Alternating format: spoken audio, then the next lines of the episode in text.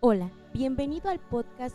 Disfruta del mensaje, compártelo en tus redes sociales y deja que Dios te hable hoy. Juan 15, 1. Ahí vamos a empezar. Nosotros conocemos ya esta parte de la escritura. Yo creo que muchos de los que están aquí ya conocen esta, esta parte de la escritura. Hemos escuchado muchas veces. ¿Ya estamos ahí? Amén. 15.1. Dice, yo soy la vid verdadera y mi padre es el labrador. Todo pámpano que en mí no lleva fruto, lo quitará. Y todo aquel que lleva fruto, lo limpiará para que lleve más fruto. Y vosotros estéis limpios por la palabra que os he hablado. Permaneced en mí y yo en vosotros. Como el pámpano no puede llevar fruto por sí mismo si no permanece en la vid, así tampoco vosotros si no permanecéis en mí. Yo soy la vid, vosotros los pámpanos. El que permanece en mí y yo en él, éste lleva mucho fruto. Porque separados de mí, nada podéis hacer. El que en mí no permanece será echado fuera como pámpano y se secará, y los recogen y los echan en el fuego y arden. Si permanecéis en mí y mis palabras permanecen en vosotros, pedid todo lo que quierais y os será hecho. Esto es, en esto es glorificado mi Padre, en que llevéis mucho fruto y seáis así mis discípulos. Pues mire, eh, esta escritura nos va a enseñar tres cosas en las que yo quiero profundizar. Y para esto quisiera antes platicarle un poquito acerca de cuando nosotros empezamos a conocer hace aproximadamente 10 años, eh, hablar del mensaje de la cruz, escuchar eh, acerca de, de Cristo crucificado, pero como una exclusividad. Yo me acuerdo de esto porque eh, le platicaba yo ayer al pastor, le decía que llevábamos nosotros ya 20 años en Cristo. Habíamos congregado, yo llegué a la iglesia a los 12 años, a mi esposa llegó aproximadamente a la misma edad, mis padres me llevaron, empezamos a reunirnos en una, en una congregación muy parecida a esta. Y nosotros empezamos a, a conocer del Señor. Pero fue algo tremendo porque pasaron 20 años, nosotros crecimos, nos hicimos jóvenes, nos hicimos adultos. Y lo tremendo de todo esto es de que aún había batallas que seguían atormentando la vida de este creyente, del que está aquí, yo. Y después de 20 años decías, ¿cómo es que sigue siendo la vida de uno difícil y dura? Con tu carácter, con tu temperamento, con tu deseo de la carne. Y después me casé, eh, me casé y pasaron tres años en ese matrimonio. Y en esos tres años yo te puedo decir que fueron los tres años más difíciles de mi vida como, como, hombre casado, como matrimonio. Siendo cristiano, yendo a una congregación fielmente, eh, congregándome continuamente, habiendo tomado eh, todos estos años la palabra como lo que yo quería eh, buscar y seguir y esforzándome para ser un buen cristiano, esforzándome también para ser un buen esposo, esforzándome también para poder ser un buen padre.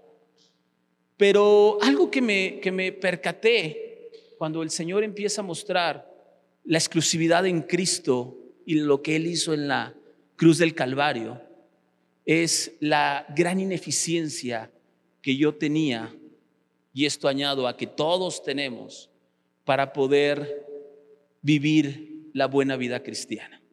¿Qué es la buena vida cristiana?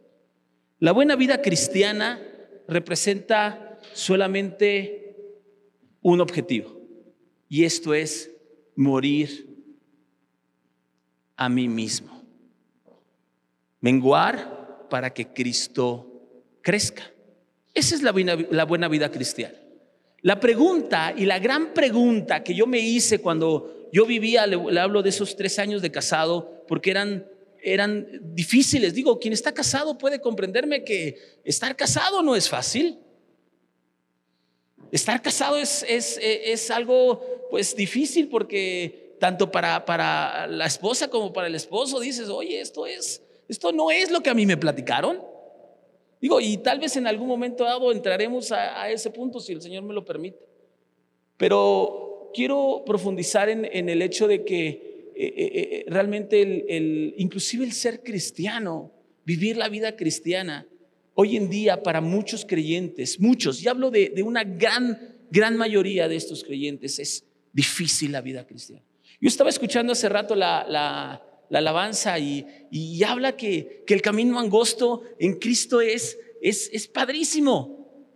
Se supone que sí, escúcheme, vivir en Cristo, andar en el camino angosto es padrísimo. Bueno, déjeme decirle que sí, que sí es real, que sí funciona y que sí es verídico. Pero ¿por qué yo en mi vida cristiana no es tan padre? Porque sigo batallando con muchas cosas que se supone que algún momento eh, decidí dejar. ¿Por qué sigo? ¿Por qué sigo eh, eh, con mi esposa y, o con mi esposo y yo sigo batallando en estas cosas? Si se supone que soy cristiano y se supone que el camino en Cristo, pues es padre, es gozoso, es amor. ¿Por qué? ¿Por qué no? Bueno, este, esto que le platico, mire, no es algo nuevo en muchos lugares. Y todo cristiano tiene que lograr entender lo que la palabra nos está mostrando y nos está enseñando para vivir la buena vida cristiana. Escúcheme, la buena vida cristiana se trata de morir a uno mismo para que Él crezca y nosotros menguemos. Porque la vida cristiana, mire, esto es muy sencillo. La vida cristiana se trata de Cristo Jesús, única, exclusiva y absolutamente, solo de Cristo Jesús. Entonces, ¿dónde aparezco yo? Bueno, usted no aparece. Usted no va a salir en la foto. Cuando nosotros estemos delante del Señor, decía hace rato el, pastor, y eso es tremendo, y nosotros le diremos, santo, santo, santo. De eso se trata. No se trata de nosotros. Si usted se pregunta por qué mi vida cristiana no, no es es, dura, es difícil. ¿Por qué mi vida matrimonial es difícil? ¿Por qué mi vida en la financiero es difícil? Bueno, esa es la respuesta. Porque la vida cristiana no se trata de usted. La vida cristiana no tiene nada que ver con usted. Tiene que ver con Él en nosotros y nosotros en Él. De eso se trata la vida cristiana. Mire, yo, yo platico esto porque realmente eh, eh, veo, hay veces, le, platicaba yo, eh, es un ejemplo, muchas veces la vida cristiana se vuelve en ese caminar. Algún día recibimos a Cristo como nuestro Señor y Salvador, decidimos creerle y verlo a Él como todo nuestra vida, y entonces empezamos la carrera, ¿no? Esa carrera que se corre con paciencia y empezamos la carrera, y, pero llega un momento en esa carrera donde, donde no era la emoción del principio de decir, Señor, yo voy a donde tú quieras, yo hago lo que tú quieras, yo, yo, yo, yo, yo predico lo que tú quieras. Eso me va a entender muy bien el salvo nacido de nuevo. Todo aquel que es salvo nacido de nuevo, cuando llega a Cristo, se desborda. ¿Y sabe qué hace? Empieza a leer la escritura. Y empieza a leerla por, por, por capítulos completos y dice, ah, esto, esto y esto, y empieza a entender y a saber más. ¿Sabe qué hace también el salvo nacido de nuevo? Empieza a diezmar a la iglesia. empieza a ofrendar. ¿Qué hace el salvo nacido de nuevo? Eh, empieza a decir, Señor, yo, yo creo que no debo hablar groserías. ¿Cómo le hago? Y entonces el Señor empieza a hacer milagros. No quiero, no quiero eh, beber alcohol. Y entonces el Señor empieza a hacer milagros en el salvo nacido de nuevo. Si usted no ha atravesado por eso, bueno, déjeme decirle que usted necesita que el Espíritu Santo venga a usted y le haga un salvo nacido de nuevo. Porque el salvo nacido de nuevo atraviesa por esto. Pero llega un momento en donde nosotros nos encontramos en esta parte de la escritura, donde nos desprendemos de la vid. Llega un momento en donde agarramos nosotros y queremos ser nosotros por nosotros mismos. Por eso es que la escritura explica Quisiera que me acompañaras al libro de...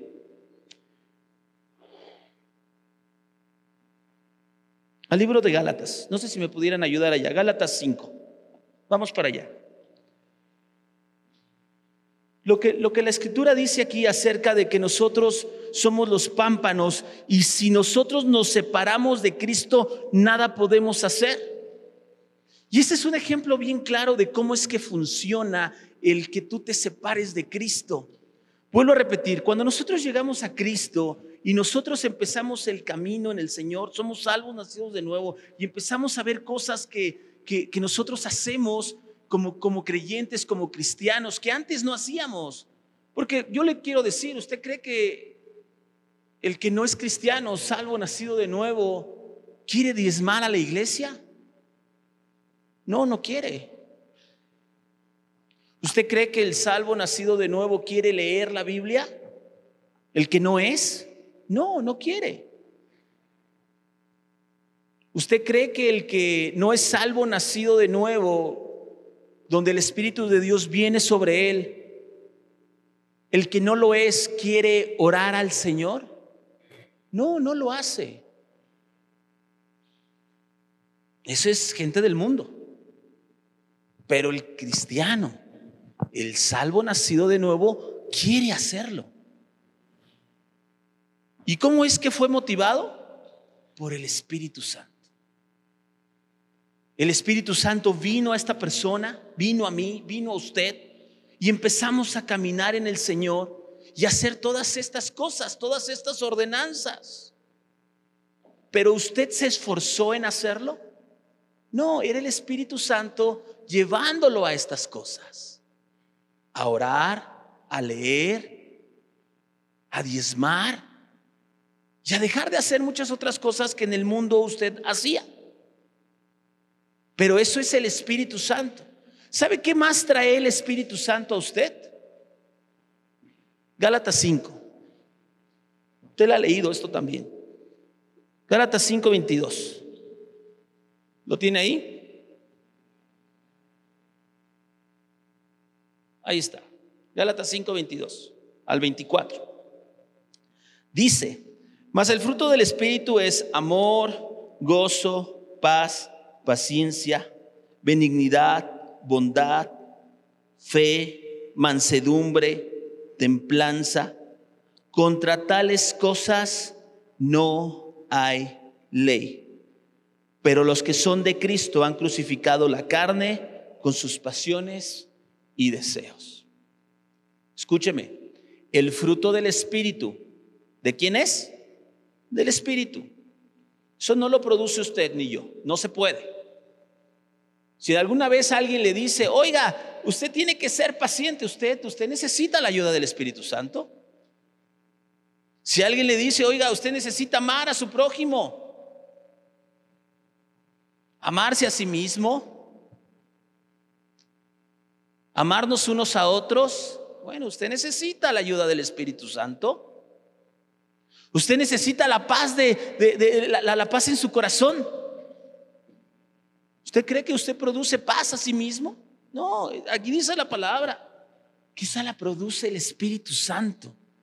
Solo es del Espíritu. Por eso al final, mire, lea, quiero, quiero profundizar un poquito. En el, aquí en el verso, en el, verso 20, No lo tengo, no lo tengo por verso, pero dice, pero los que, ah, no es cierto, templanza, contra tales cosas, dice, contra tales cosas no hay ley.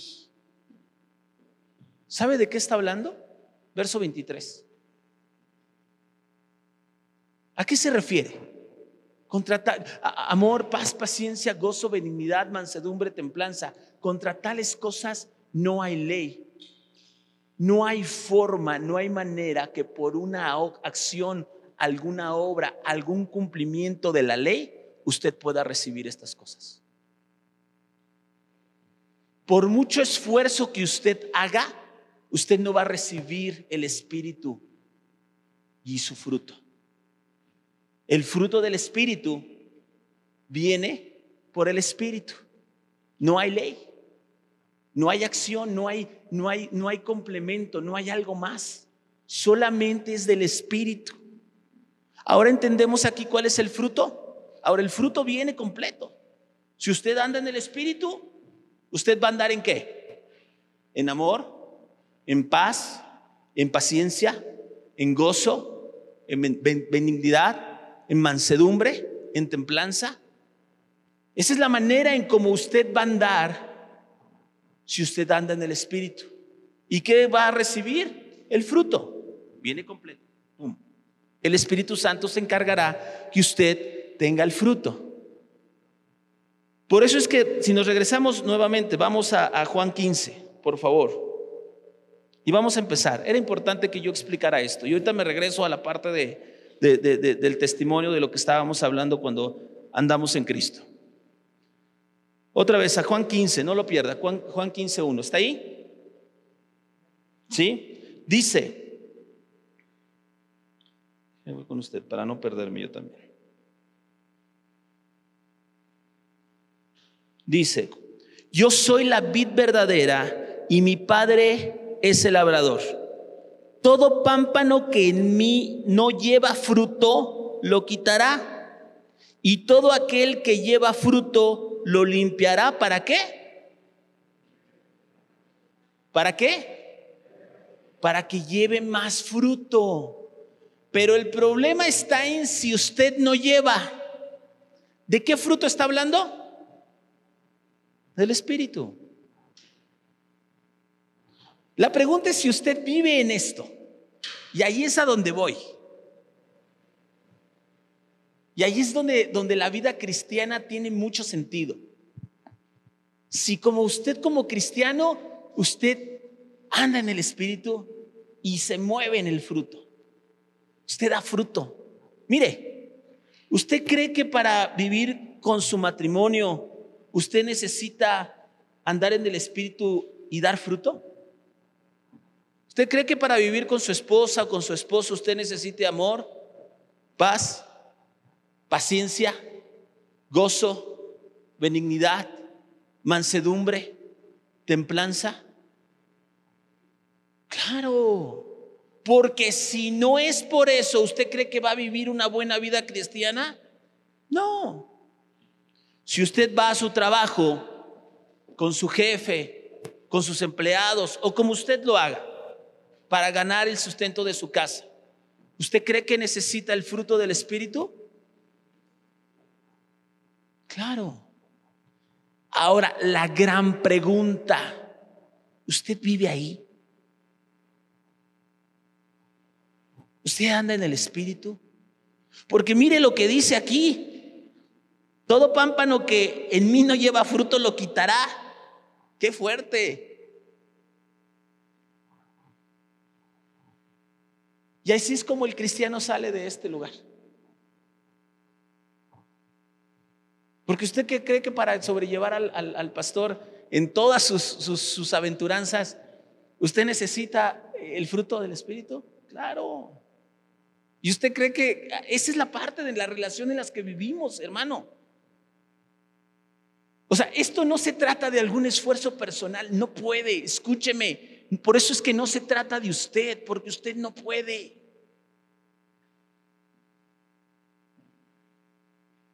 El vivir la vida cristiana no puede hacerla usted. Eso ahorita lo vamos a leer y la palabra lo explica y es muy clara. Pero usted necesita decir, bueno, ¿cuál es el fruto? Es muy claro. Yo le puedo asegurar, y muchos hermanos en todo el mundo han visto esta maravilla eh, una y otra vez, y, y, es constante. Mientras el creyente permanezca su fe en Cristo y a este crucificado, el Espíritu Santo vendrá a usted y le va a ayudar y le proporcionará el fruto, y usted llevará su vida adelante. Pero ¿sabe qué pasa? Mire, le hablaba yo de esos tres años, cuando yo me casé. Yo, yo llevaba tres años y, y eran pleitos molestias, discusiones, discrepancias, por tontería y media, que dentro de una perspectiva pudiera parecer tontería y media, pero para mí en ese momento era algo bien difícil, como lo que usted muchas veces atraviesa.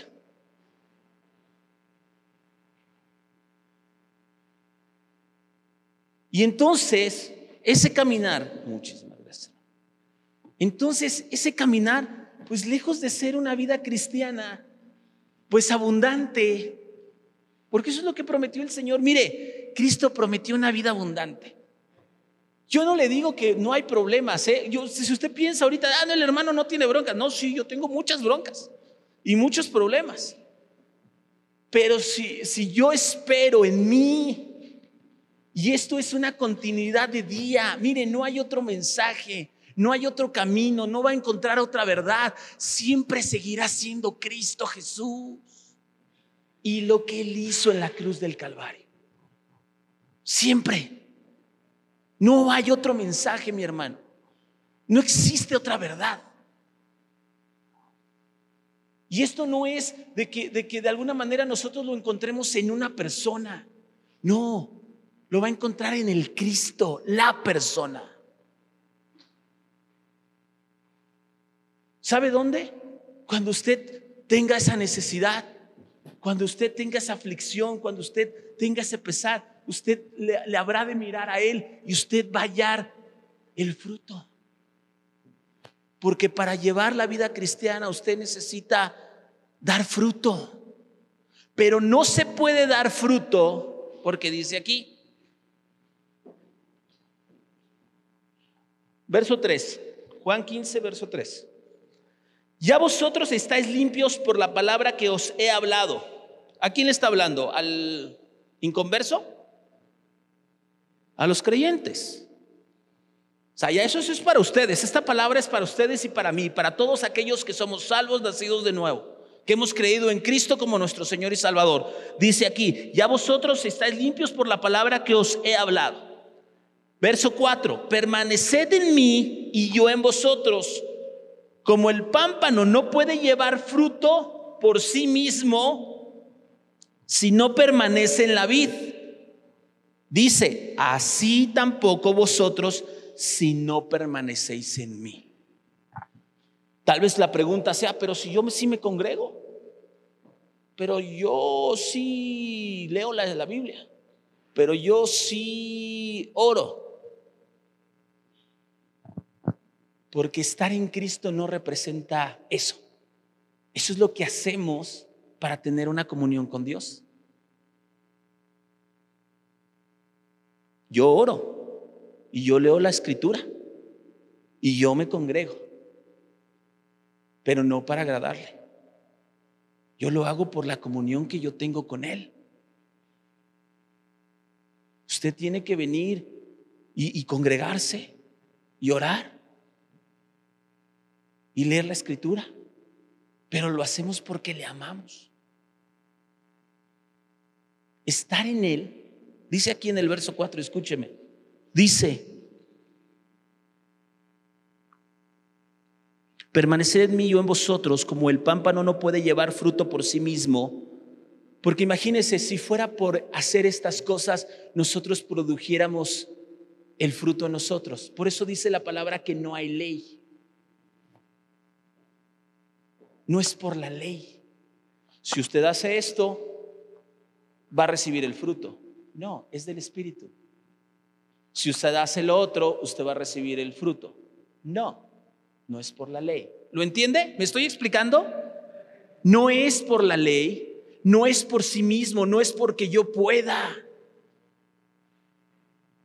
Se trata del Espíritu. Y dice aquí, escúcheme, dice, si no permanece en la vid, dice así tampoco vosotros leo completo, permanecer en mí y yo en vosotros, verso 4, como el pámpano no puede llevar fruto por sí mismo, si no, si no permanece en la vid, así, vos, tampoco vosotros, si no permanecéis en mí.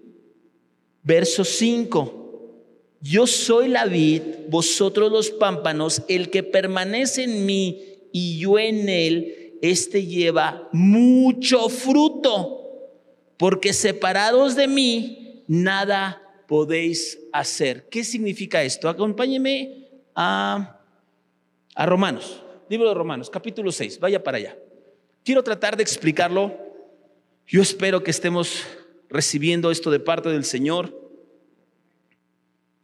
Romanos 6, capítulo 6, verso 3. ¿Estamos ahí? 6.3 dice, ¿o no sabéis que todos los que hemos sido bautizados en Cristo Jesús hemos sido bautizados en su muerte? Verso 4, porque somos sepultados juntamente con Él para muerte por el bautismo, a fin de que como Cristo resucitó de los muertos para gloria del Padre, así también nosotros andemos en vida nueva. Verso 5, porque si fuimos plantados juntamente con Él en la semejanza de su muerte, así también lo seremos en la de su resurrección. Quiero tratar de explicarlo brevemente. Hemos sido bautizados juntamente con Él. Esa palabra bautismo es baptismo y quiere decir sumergidos. Es como si yo abriera esta botella y yo insertara aquí un alfiler yo estoy bautizando el alfiler en esta agua o lo que hubiera en ella. Significa sumergidos, significa dentro. Quiero volver a leer, ahora escuche. ¿O no sabéis que todos los que hemos sido bautizados en Cristo, sumergidos, profundizados, inmersos el hermano Dan tenía un ejemplo y decía, yo tengo un saco de harina. Si yo bautizo esta tapa en ese saco de harina, ¿usted la va a ver? No, se, se refiere a esos sumergidos. Bueno, ese es el ejemplo de cómo nosotros permanecemos en Cristo. Escúcheme, permanecemos en Cristo, sumergidos en Él. ¿Cómo es eso? Si su fe está en Él y lo que Él hizo por nosotros en la cruz del Calvario. Por eso cuando Dios Padre nos mira, escúcheme, vea este ejemplo. Cuando Dios Padre nos mira, ¿qué va a ver cuando Él me mira, cuando Él lo mira a usted? ¿A usted o a Cristo? ¿Por qué el Señor ¿por qué Dios va a ayudarnos? ¿Por usted? Por Cristo. Esto es lo que trato de explicarles. Se trata de estar en Él, sumergidos por su muerte. Ese es el Evangelio, esa es la vida cristiana.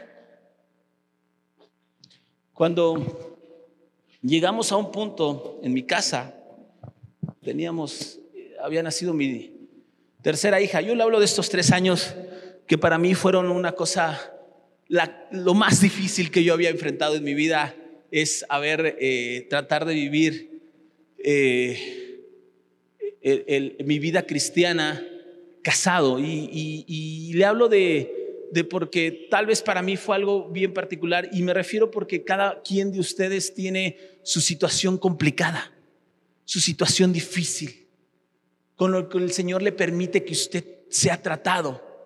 ¿Para qué el Señor le permite que usted sea tratado? Para que usted permanezca creyendo, para que usted pueda verlo exclusivamente a Él. Porque ¿sabe qué hacemos? Nos volteamos a ver otras cosas poniendo nuestra fe y nuestra esperanza en algo más. Y aún lo que pudiera parecer bueno, porque yo le vuelvo a repetir, si usted dice, yo me acuerdo, bueno, el ejemplo es que yo llegaba, llegué a este punto donde la situación en mi casa era tan difícil y tan complicada, pero de repente viene el mensaje de la cruz y viene a Cristo en exclusividad. Entonces llega un momento en donde si usted, el Señor le muestra y el Señor le revela, porque es del Señor, nosotros damos la enseñanza. El pastor aquí puede pasarse 100 años enseñando y predicando.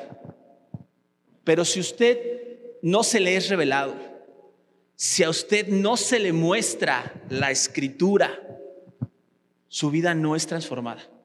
Aunque nosotros prediquemos y prediquemos y prediquemos y prediquemos toda la vida. Cuando llegó ese momento, lo único que hice fue descansar en esa obra terminada. ¿Y sabe qué pasó? Hemos vivido los 10 años de casados después de estos más tremendos de mi vida. Yo, yo veo a los jóvenes y les digo, cásense, cásense. De verdad, es lo mejor que les puede pasar en la vida. Si estás en la vida, si permaneces pegado a Él. De otra manera, se vuelve miserable. En lo financiero es igual. En, tu batalla carnal es lo mismo. Usted nada podéis hacer. Nada. Nada tendrá éxito. Escúcheme. Podremos venir, mire, eh, eh, esto es algo bien tremendo porque usted podrá venir 100 años a esta iglesia. Pero si el Señor no lo hace en usted, y mire, y el pastor orará, predicará, se levantará, se pondrá en dos manos. Pero Él no puede hacer eso en usted. ¿Lo entiende? ¿Lo ve? No se trata del hombre, no es, no tiene nada que ver con nosotros. Esto es solamente de Cristo. Si usted permanece en Él. Diez años para mí han sido y mire, hemos atravesado por esta economía y hemos dicho, Señor, y el Señor ha guardado y ha hecho. Esa es otra historia que hemos visto realmente cómo el Señor es fiel, pero no es como que en lapsos, como que de repente sucede o es algo muy novedoso. No, mire, eso yo se lo podría ver a la gente en el Antiguo Testamento, pero a nosotros con el Espíritu Santo, esto es otra cosa. Escúcheme, el Espíritu Santo está entre nosotros hace rato, la presencia del Señor. Y, yo, yo, yo estoy seguro que el Señor viene y le ve a usted y le observa. Y la pregunta es, ¿dónde está su fe? En esta iglesia, en el pastor, en su ministerio, estas cosas las hacemos, escúcheme, yo quiero ser enfático en esto. Venimos, nos congregamos, servimos a la iglesia, servimos al ministerio. Todo eso lo hacemos, tendremos el ánimo y las fuerzas para hacerlo. Pero se necesita del Espíritu Santo, mi hermano, se necesita estar pegado a la vid.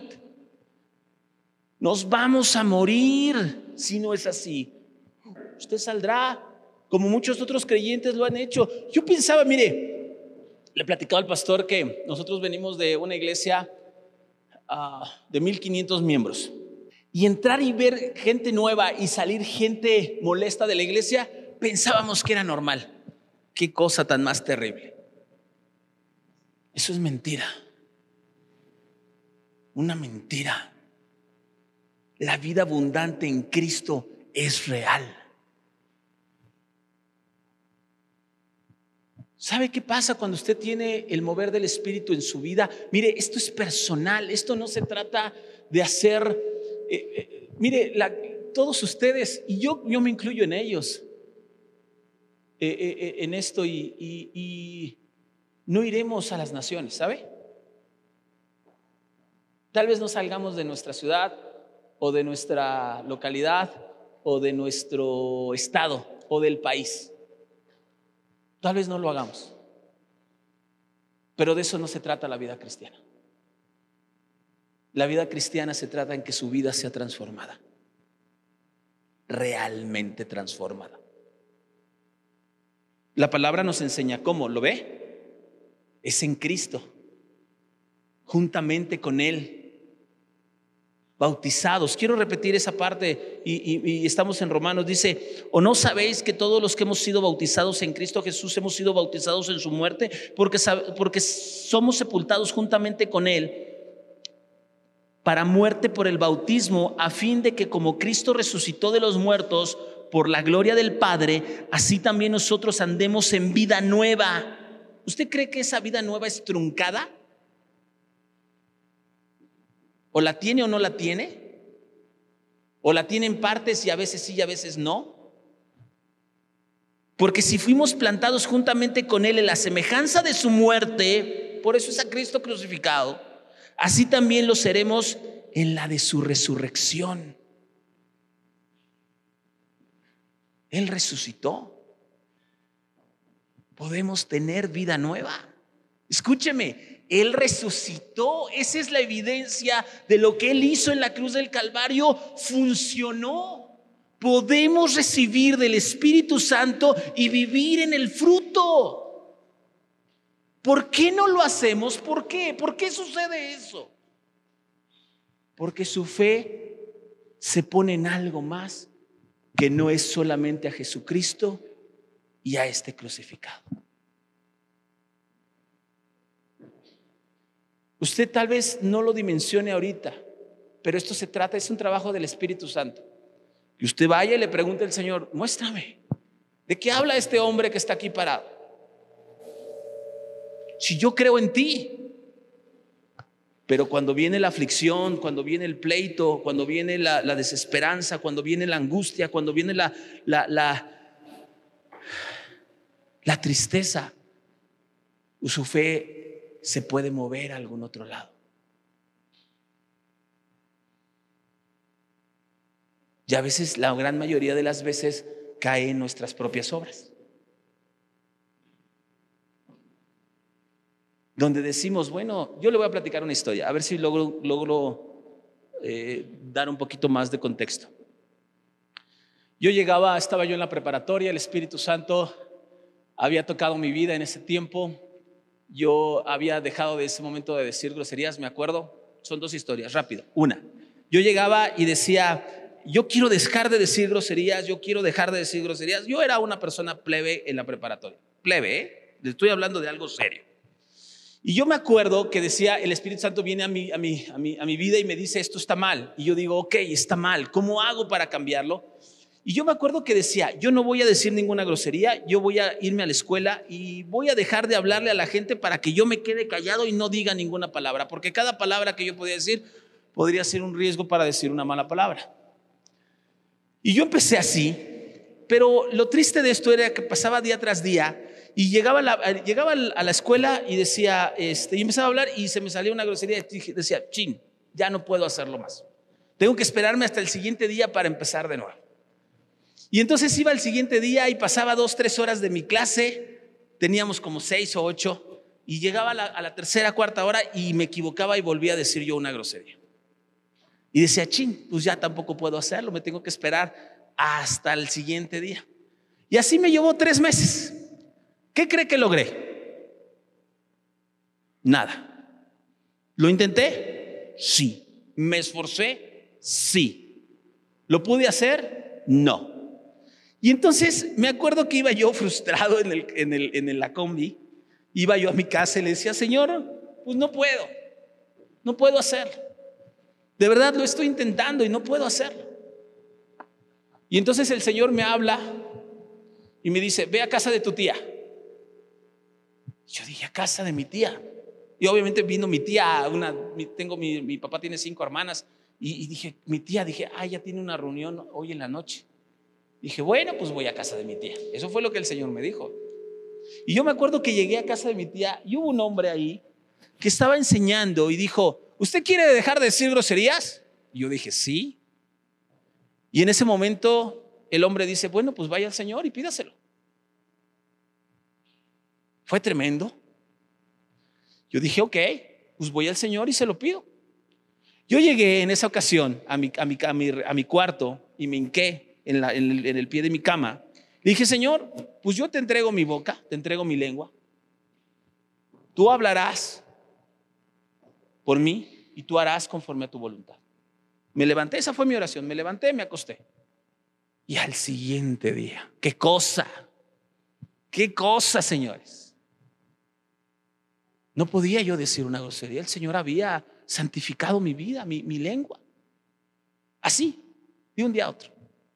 Yo dije, wow, no entendía muchas cosas en ese momento, pero para mí fue algo tremendo. Lo intenté tres meses. Fue algo duro. Alguien, yo creo que deseos de desertar hubo, pero al salvo nacido de nuevo, el Espíritu Santo siempre lo va a llevar a confrontarlo con todas esas cosas que están mal.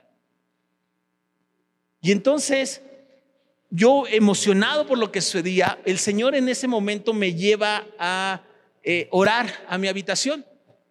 Yo, yo no oraba, yo iba a la iglesia los domingos, acompañaba a mis papás. Tenía yo ya 18 años en esa época. Y, pero yo no, yo no tenía un tiempo de oración. Y entonces agarré y le dije al Señor, voy a empezar a orar. ¿Usted cree que fue algo que yo quise hacer por mí mismo? No, es el Señor en uno haciendo este trabajo. Él hace, hace la obra en nosotros. Y entonces recuerdo que me metí a orar y le decía Señor, voy a orar cinco minutos. Entonces yo oraba cinco minutos y decía, no, pues esto es bien fácil. El Espíritu Santo, fíjese. Y entonces, después de ahí, empecé a aumentar el tiempo a 10, 15, 20, 30, 40, 50. Y me iba yo, pasaban dos días diciendo, no, más, no, más. Y así me iba. Yo llegaba a orar una hora todos los días. Era una cosa tremenda. Pero sucedió algo que yo cuando empecé a ver y entender más acerca de la exclusividad en Cristo, a Cristo y a este crucificado, el Señor empieza a mostrarte. Y yo me percaté que hubo un momento en ese tiempo de oración donde yo dije, ah, esa fue mi conclusión humana, escúcheme, escúcheme. Yo dije, si yo oro una hora, el Señor va a estar ahí. Qué grave error. Qué soberbia la mía. ¿Qué cree que pasó? Incrementé hora y media, dos horas, y el Señor no estaba. Porque no se trata de mí. Y nunca más fue así. Decía, ¿por qué? ¿El Señor quería que yo tuviera comunión con Él? Sí, definitivamente. Cuando yo empecé a entender esa, esa, esa, esa relación en lo que yo podía, porque si yo iba a decir, ah, pues si yo iba, el Señor y tendría que venir.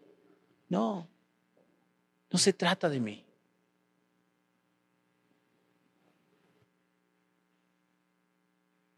Eso es lo que nosotros entendemos que tiene que ser exclusivamente en Cristo Jesús para que el Espíritu Santo pueda hacer la obra en usted y en mí. Regresemos nuevamente al Evangelio de Juan, capítulo 15. Bien, capítulo, capítulo 15, Juan capítulo 15, íbamos en verso 6. El que no, el que en mí no permanece será echado, escuche esto, el que en mí no permanece será echado fuera como pámpano y se secará. Y los recogen y los echan al fuego y arden. ¿A quién le representa esto? No estamos hablando de pámpanos. Si usted no logra vivir en el Espíritu, entender esto, terminaremos saliendo. Eso pasa. Mire, se oye, es bien feo. El pastor, yo le podría preguntar, a ver, vamos a ver quién es era un buen cristiano y de repente pues se fue al mundo. ¿Qué pasó? ¿No se supone, decía yo ayer, ¿no se supone que somos nuevas criaturas? Sí, en Cristo. ¿Entendemos que es en Cristo? ¿Entendemos qué es estar en Cristo? Sí, lo podemos, somos nuevas criaturas en Cristo. Todo lo podemos en Cristo que nos fortalece. En Cristo, estando en Cristo, nosotros somos guiados por el Espíritu Santo. Estando en Cristo, nosotros somos dirigidos por el Espíritu Santo. Estando en Cristo, nosotros tendremos el fruto del Espíritu Santo. Sí se, sí se va dando cuenta cómo esto es en Cristo. La vida cristiana se vive así, no en nosotros, no en nuestras opiniones. Qué fuerte. Oiga, quiero hacer un esto, quiero hacer un proyecto, quiero, quiero cambiar de trabajo, quiero comprarme un carro, quiero llevar a mi hijo. No sé, N número y 20 mil preguntas que usted se puede hacer. Es en Cristo. Es en Cristo, mi hermano, para que el Espíritu Santo le ayude. Toda la escritura, mire, esto que le estoy dando en esta mañana, lo explica todo el tiempo en toda la escritura, todo el tiempo, todo el tiempo. Usted lee, lea la palabra y usted se puede dar, cuenta de esto. Es constante, es constante, esto no cambia. Nunca la palabra le va a llevar a, que usted haga algo sin que usted dependa del Espíritu Santo. Mire, es la cosa más tremenda que usted va a vivir en su vida. Pero no se trata de que alguien pueda dársela. Necesita el Espíritu Santo dárselo y eso usted necesita pedírselo. Así es como se vive la vida cristiana. Y lo, el problema es que nos, podemos encontrar en esta parte. El que en, en, mí no permanece será echado fuera como pámpano y se secará y los recogen y los echan al fuego y arden. ¿Usted cree que el que sale de aquí va a terminar bien? No, no es posible. No va a pasar. Podría parecer, tal vez, pero no es así. Porque solamente en Cristo puedes tener un verdadero matrimonio, una verdadera familia, confianza y bienestar en tu trabajo, solamente en Cristo. Mire, lo platico como es algo, realmente yo no digo que esto sea eh, eh, eh, el tema de decir, no hay problemas. No, sí hay problemas. Todo el tiempo. Oh, mi esposa se enoja muchas veces en, el año. Yo, yo tengo empleados y, y es un tema también. Siempre es así. Pero hay que permanecer creyendo. Y tú te vas a dar cuenta cómo el Señor da pauta. Todo el tiempo. No es, no es así como que el, el, Señor no es de humores. Él no, él, él no es como nosotros. El Señor no tiene un conflicto con el hecho de decir, ahora sí, ahora no. No, Él es fiel. Y, te vas dando cuenta como si, si eso es real, e, e, e, es porque el Señor lo va dando continuamente, todo el tiempo. Escúcheme, es real. Vivir la buena vida cristiana es real. Se vive bien, abundante, no sin problemas, no me malentienda. ¿Muy bien? Pero el, el Espíritu en nosotros, produciendo amor, paz, paciencia, gozo, benignidad, mansedumbre, templanza. Bueno, ¿usted qué más necesita? Mire, usted con, el Espíritu, ¿usted cree que va a estar anhelando cosas? No, usted va a tenerlo todo. Vivir en el Espíritu. Si usted no me está entendiendo, usted necesita que el Señor se mueva en usted. O sea, si este hermano de qué está hablando? Bueno, usted necesita mover del Espíritu en su, en su vida. ¿Cómo hago eso? Ponga su fe en Él, su esperanza en lo que Él hizo. Ya lo hizo mi hermano. Delante de Dios usted es acepto. esa es una dimensión bien tremenda. Delante del Dios que hizo los cielos y la tierra, usted es acepto y amado por lo que Él hizo. Esa es la manera en como el Señor nos ama. Yo no me percataba de eso hasta que yo tuve un hijo y dije, wow, es la manera en como Dios me ama. Puedo ir a Él y soy considerado hijo. ¿Por qué? ¿Por lo que usted hace? ¿Por lo que usted puede hacer? No, por Él, por Cristo, por su sangre. ¿Lo ve? Eso es glorioso. Vamos, hermano, anímese. El Espíritu Santo puede venir a usted. Si usted se lo pide, la palabra lo enseña, ¿sí? Si usted le pidiera Espíritu, Él se va a negar. No se va a negar. Él va a venir a usted. Y eso es de un momento, así como que tuvimos hoy un evento y hoy sucedió y mañana y el Espíritu Santo no estará. No, usted volverá a pedirlo y Él volverá a estar. Y al siguiente día usted volverá a pedirlo y Él volverá a estar. Si usted lo cree. Se llama esto, esto, de esto se trata la vida del creyente. ¿De qué? De creer.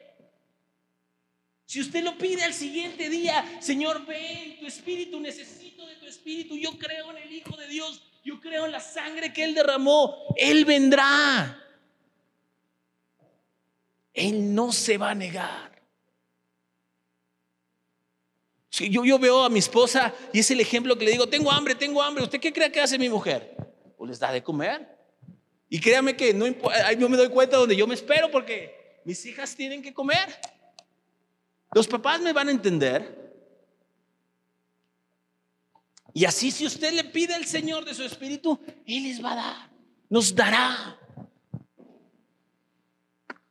Mire, llegaba un momento donde yo esto, esto se lo explico porque es así, y llegas y empiezas a batallar con tu deseo carnal, y dices, ayúdame Dios, y Él viene.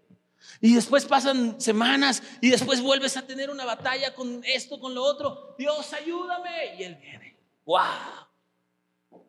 De veras, es, lo más tremendo. Pero usted no lo va a recibir si su fe no está en Cristo y lo que Él hizo. Entiéndalo. Por eso dice que tiene que estar pegado a Él.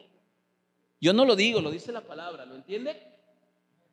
Dice aquí, verso 7, Juan 15, verso 7.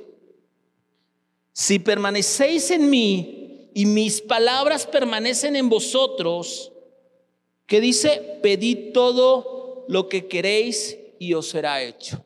Bueno, así es. Pero no estamos pidiendo en nuestra opinión porque estamos dependiendo de quién? Del Espíritu Santo. ¿Qué pediremos? Pues lo que el Espíritu Santo nos dé instrucción de pedir. ¿Lo entiende? Esto no se trata de usted. Señor no nos, no nos va a hacer millonarios ni nos va a hacer, no, no, no se pierda. Ni nos va a dar así. No, no, esto se trata de, la vida abundante, mi hermano, de la vida abundante. ¿Usted cree que la vida abundante es la misma que el mundo presenta? Eso es una porquería. oiga lo que le digo. ¿Usted cree que yo cambiaría la, la, experiencia en mi casa con mi esposa y mis hijas? No, no lo cambiaría, no, no puede ser. Eso es la vida abundante con mis papás, la verdad es que yo me gozo porque tengo una buena vida cristiana. Y el deseo de mi corazón es que usted pueda dimensionar esto porque ese es el propósito de Dios para usted. El que usted venga aquí no se trata de que nosotros conquistemos el mundo. Oh, eso no va a pasar. Nosotros no vamos a hacer revolución aquí, vamos a, a someter a la gente a que sea creyente a Cristo. ¿Entiende lo que le digo? El que usted esté aquí es para que escuche el Evangelio y usted tenga una vida abundante en su casa, con su familia, de testimonio. Vamos al siguiente, escuche lo que dice aquí. Verso 8. Y en esto, ¿en qué? En que usted permanezca en Cristo, en Cristo y el fruto se dé en usted. De eso estamos hablando. ¿Vamos bien hasta aquí? En que usted permanezca en Cristo, esté en Cristo, su fe en Él exclusivamente, en lo que Él hizo en la cruz del Calvario, y usted dé fruto. En esto es glorificado mi Padre. En que llevéis qué? Mucho fruto. De esto se trata la vida cristiana. Que usted dé mucho fruto.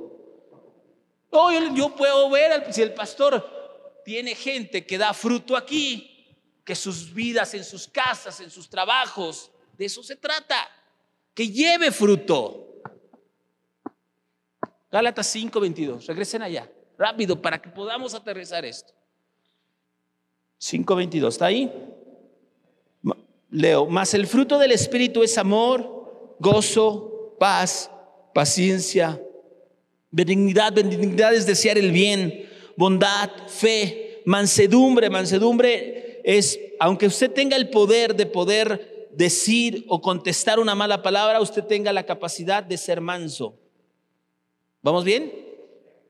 Mansedumbre, templanza, que usted aunque pueda estar enojado en un momento porque le hicieron algo, usted sea capaz de poder estar en la otra posición. Eso lo veo muy seguido, por ejemplo, hay veces que, no nos parece algo y tú dices, bueno, Señor. Y entonces viene, viene el Señor y hay templanza. Ya nos pasamos a, tranquilizar las cosas, porque no se trata del pleito, ni mucho menos. Dice, templanza. Repito, más el fruto del Espíritu es amor, gozo, paz, paciencia, benignidad, bondad, fe, mansedumbre, templanza. En esto de esto se trata la vida cristiana. Que usted lleve mucho fruto. ¿Cómo se glorifica el Señor? ¿Cómo reconocen al cristiano? ¿Entiende? Dice, bueno, es que de repente pues no avanzamos o, los cristianos no están, pues, no, porque no están viendo a Cristo Jesús solamente.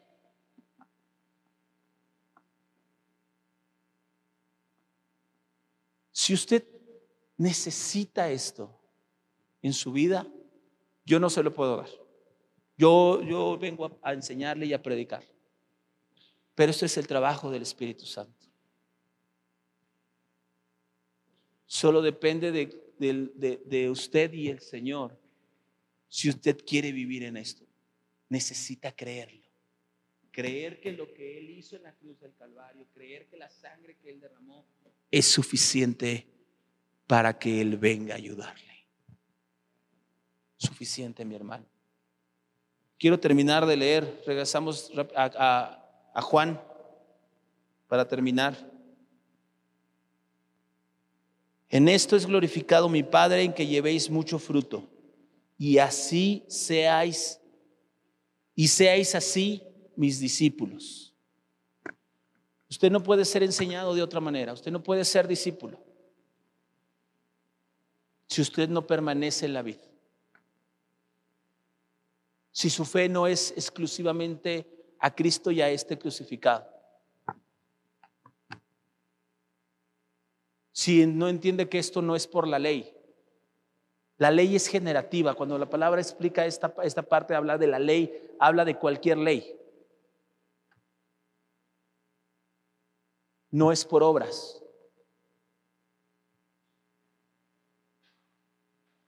Es por la fe. Usted ha sido llamado a ser creyente. ¿Muy bien? Permanezca creyendo. Continúe creyendo. Camine en la fe. Ah, este es cuando hablamos de decir, oye, es que el hermano vivió por fe. Yo me acuerdo de esa parte, no es que vivir por fe. No está hablando de, de, verlos. Eh, eh, eh, vamos, no estamos hablando de gente excepcional. Vivir por fe es creer cada día y pedirle la ayuda al Señor para que su espíritu venga a usted. ¿Cuándo? Cada día. Eso es vivir por fe. Usted verá los milagros. Mire, todo esto que le platico de las circunstancias en las que vivo eh, eh, eh, son el testimonio y, son milagros que, que yo no quiero ver porque si yo me aparto de la fe de Cristo, yo voy a dejar de andar en el Espíritu. ¿Y sabe lo que representa eso? Lo digo con una certeza y la verdad te dije, Dios, no me permitas equivocarme. Necesito verte exclusivamente a ti y necesito ver eh, y creer todo el tiempo y constante de lo que tú has hecho. Y no, y créame que no es, no, no es que hayamos hecho algo extraordinario. Esto no se trata de superhombres ni supermujeres.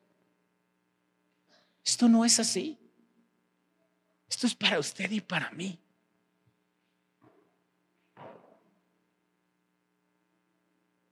No se trata de superpastores o superpredicadores. No, no, no es así. Esto es para nosotros. Los que hemos creído en Él. Incluye a los, a los pastores, a los predicadores, a, todos ellos. Pero vamos, no solamente ellos, todo aquel que haya decidido creer en el Hijo de Dios.